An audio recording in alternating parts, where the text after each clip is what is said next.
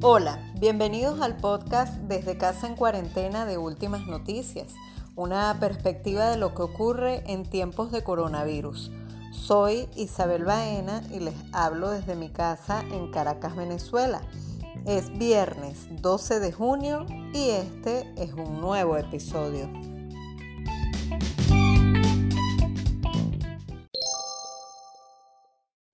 Conversaremos sobre el impacto social que tiene la pandemia para todos. También te traemos nuevas e interesantes recomendaciones de lecturas para este tiempo. Además, te compartiremos lo nuevo del músico y cantautor venezolano Giordano. Quédate con nosotros.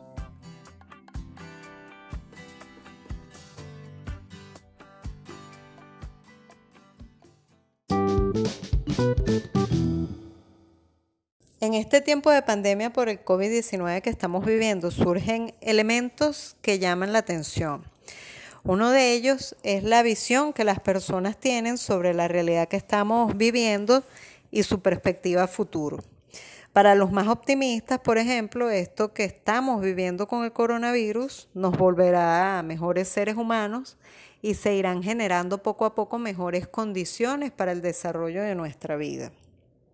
Pero para otros menos optimistas, dirían algunos realistas, concretos o pesimistas, el panorama que viene puede ser bien oscuro. Esto basado en las condiciones económicas, sociales y políticas que se están presentando en nuestra actualidad. Pero bueno, para tratar de entender un poco estos elementos que están presentes y qué podemos esperar, Vamos a conversar con el periodista y sociólogo Ángel González. Hola Ángel, bienvenido, ¿cómo estás? Hola Isabel, gracias por la invitación, un placer. Esta pandemia podríamos decir que está marcando un antes y un después. Bueno, sí, definitivamente estamos ante un momento histórico, como dicen, eh, pero más que un cambio hacia algo desconocido, yo creo que lo que estamos es ante un escenario de aceleración o consolidación de una tendencia que ya venía avanzando.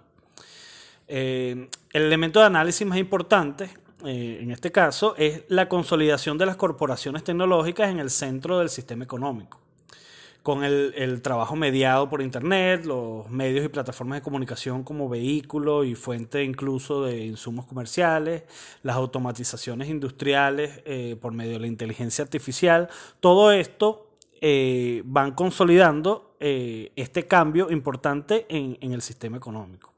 Y en este escenario los cambios que se dan es que bueno, las ocupaciones que tienen que ver más con estos eh, estos elementos, el desarrollo de software, el marketing y publicidad, la comunicación, van a ser ocupaciones mejor valoradas por lo tanto mejor pagada. Y en el otro extremo están las ocupaciones manuales, obreras, el, eh, trabajo manual, que por supuesto se mantendrá, pero que se verán precarizados, porque la, crisis hace que mucha gente pierda su trabajo, como lo hemos visto en las noticias, y eh, entonces están dispuestos a trabajar en peores condiciones, por peor salario y peores arreglos, con tal de tener un sustento. Entonces creo que esto es lo más importante. Se dibuja una nueva configuración del trabajo y en consecuencia de las clases sociales.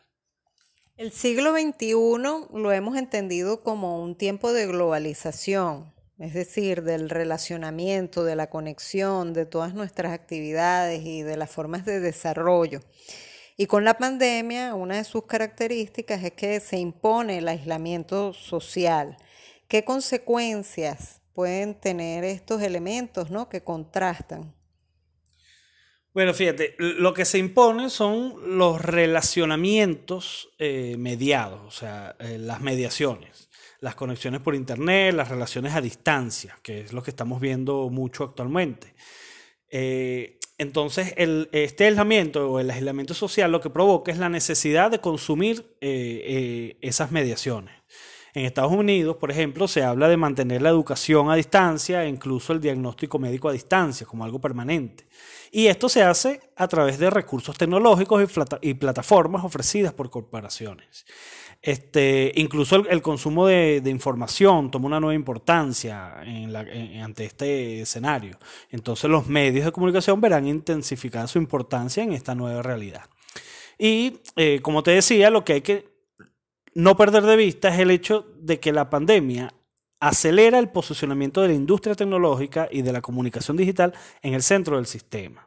Así como en otros, en otros momentos históricos, el centro del capitalismo era la industria de la manufactura, luego el sistema financiero, ahora la industria tecnológica se pone como protagonista, ya que de hecho hace dependiente de sí eh, tanto la manufactura como el sistema financiero y cada vez absorbe más aspectos de la vida política, social y cultural.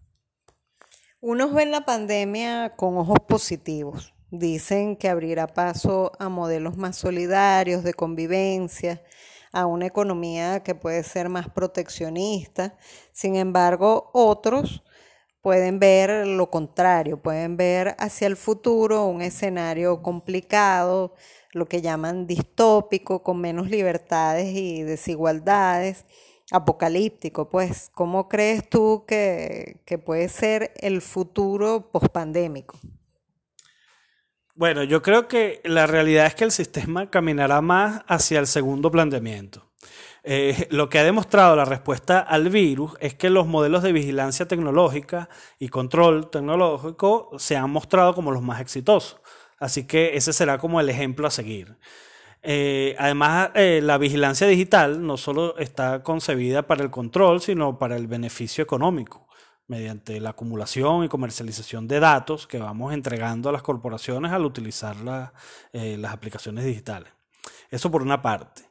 Por otro lado, no creo que se repita, como algunos dicen, un escenario como el del New Deal, la consolidación de un estado de bienestar como el que se produjo después de la crisis de 1930 contra eso precisamente se reveló el neoliberalismo y ahora que el modelo liberal, eh, neoliberal está consolidado en su poder, no creo que, se esté dispuesto a, volver atrás. Eh, fíjate, la visión de un mundo conectado y de la instalación de lo tecnológico en el centro del sistema no implicará para nada el fortalecimiento de los estados en función de la, protección de, derechos, sino todo lo contrario, el Estado le seguirá entregando la gestión cada vez de más aspectos de la vida social a las corporaciones privadas. Yo creo que caminamos aceleradamente hacia un neoliberalismo totalizante y altamente tecnologizado. Entonces, eh, las posibilidades de que se consolide tal o cual escenario están en la medida en que las poblaciones adquieran conciencia de esta situación macro y desarrollen capacidades organizativas y de resistencia en el marco de este nuevo juego, o sea, donde los desarrollos tecnológicos se superponen al campo social y se convierten en escenario de ejercicio del poder económico, político y cultural. Bueno, agradecemos al sociólogo y periodista Ángel González por esta visión de nuestra realidad social frente al coronavirus que nos ha ofrecido.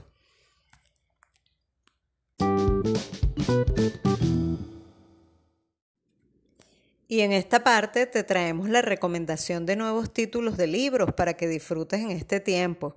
Comenzamos con Jordana García, editora y docente. Hola Jordana, cuéntanos qué nos traes para leer en estos días. Hola, gracias por la invitación. Quiero invitarlos a leer un libro que acaba de salir del horno. Se llama Venezuela Vórtice de la Guerra del siglo XXI. Es un libro que recoge artículos de 15 autores y autoras venezolanas, todos pensando en la situación actual de guerra absoluta contra Venezuela, desde una visión historizada, situada y muy diversa, muy crítica, que aporta algunas herramientas para desmontar todas las mentiras que se han eh, construido alrededor de la revolución bolivariana. Creo que es un libro muy útil, sobre todo para los lectores que están fuera de Venezuela, pero también para nosotros los que estamos adentro y tenemos que reconstruir y crear y reinventar todo el tiempo nuestra resistencia. El libro está gratis en la página de lanzasyletras.com de descarga gratuita en distintos formatos, PDF, móvil El segundo libro que quiero recomendarles está en la biblioteca de Claxo, también de descarga gratuita. Se llama La cruel pedagogía del virus, de Boaventura de Sousa Santos. Es un libro que analiza cómo el virus, cómo la pandemia ha trastocado estructuralmente la supuesta normalidad que vivíamos y cómo no debemos volver a esa normalidad. Es el momento de realmente transformarla en otra cosa o cuando los centros de poder la van a terminar de profundizar. Eh, es un libro que genera muchas preguntas más que respuestas, pero bueno, como sabemos muchas veces en las preguntas están realmente las claves.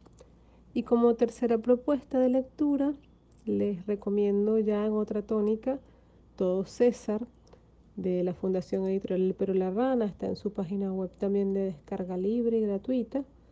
Es un panorama de la vida y la obra de César Rengifo muy completo, un panorama de su obra muralística, literaria, pictórica, dramatúrgica y política y militante. César Rengifo fue un artista verdaderamente orgánico, un intelectual orgánico, militante, completamente compenetrado con el pueblo y con las relaciones sociales de su momento.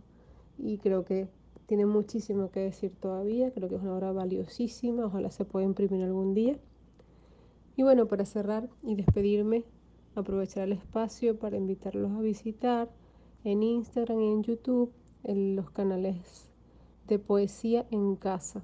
Son espacios donde se está publicando diariamente un clip de voz de poetas, eh, donde que leen sus poemas eh, y los transmiten a través de su voz en esos clips que acompañan muchísimo en estos momentos de aislamiento y que además se han transformado en una antología viva de la poesía venezolana, poesía contemporánea, muy joven, pero también poesía de autores consagrados, voces más clásicas, que hacen que, el espacio tenga una versatilidad muy interesante.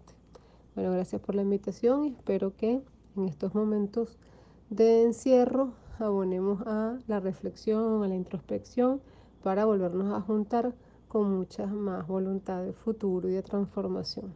Gracias. Gracias, Jordana. También le consultamos al periodista Clodovaldo Hernández sobre sus recomendaciones y esto nos dijo.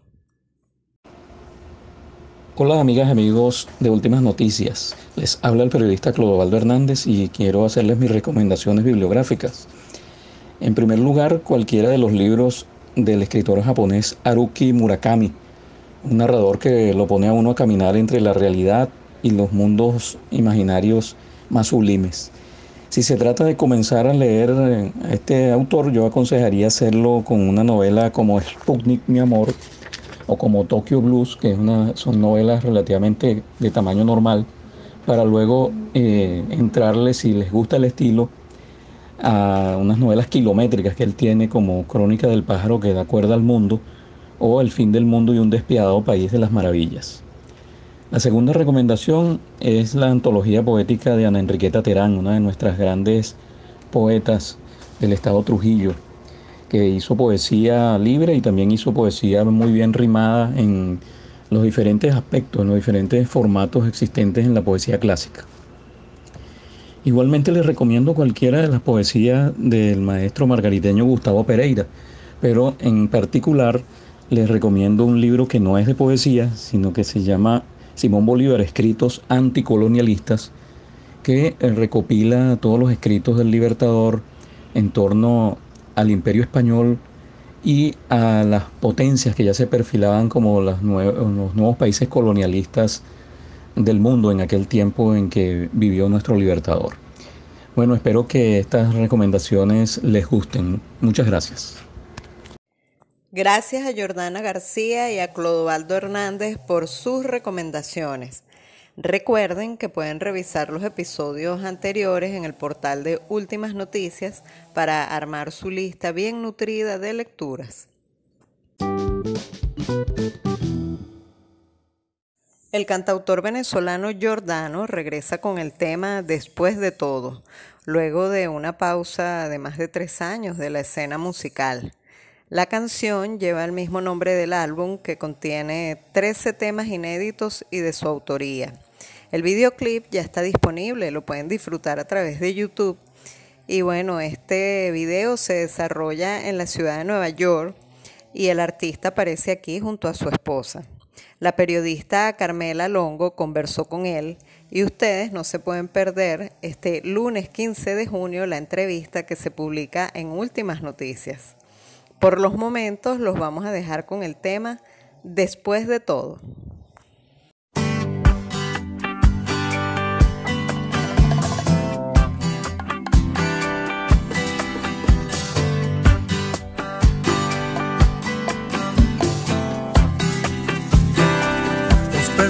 En la furia del momento, se perdieron los lamentos. Y no sé si fue en el viento. Después de todo, ya no cargo mi armadura, la dejé con la amargura y mi traje de cordura después de todo, lo que quedó después de todo,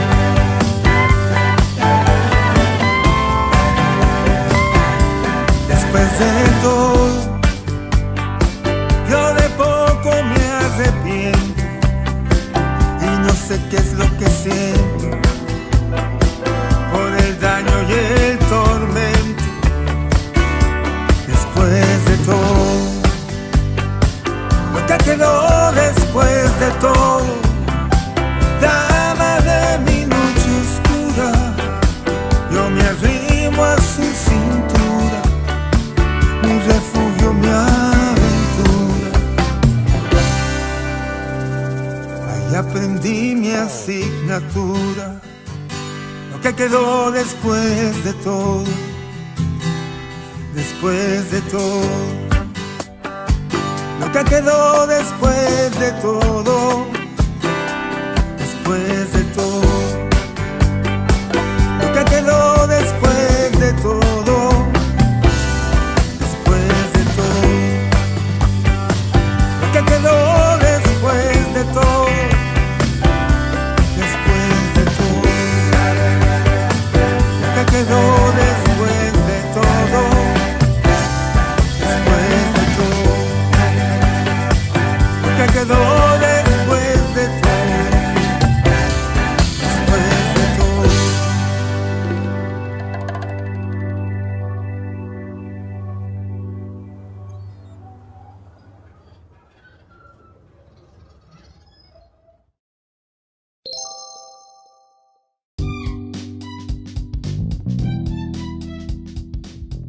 Hemos llegado al final de este episodio. Espero que les haya gustado.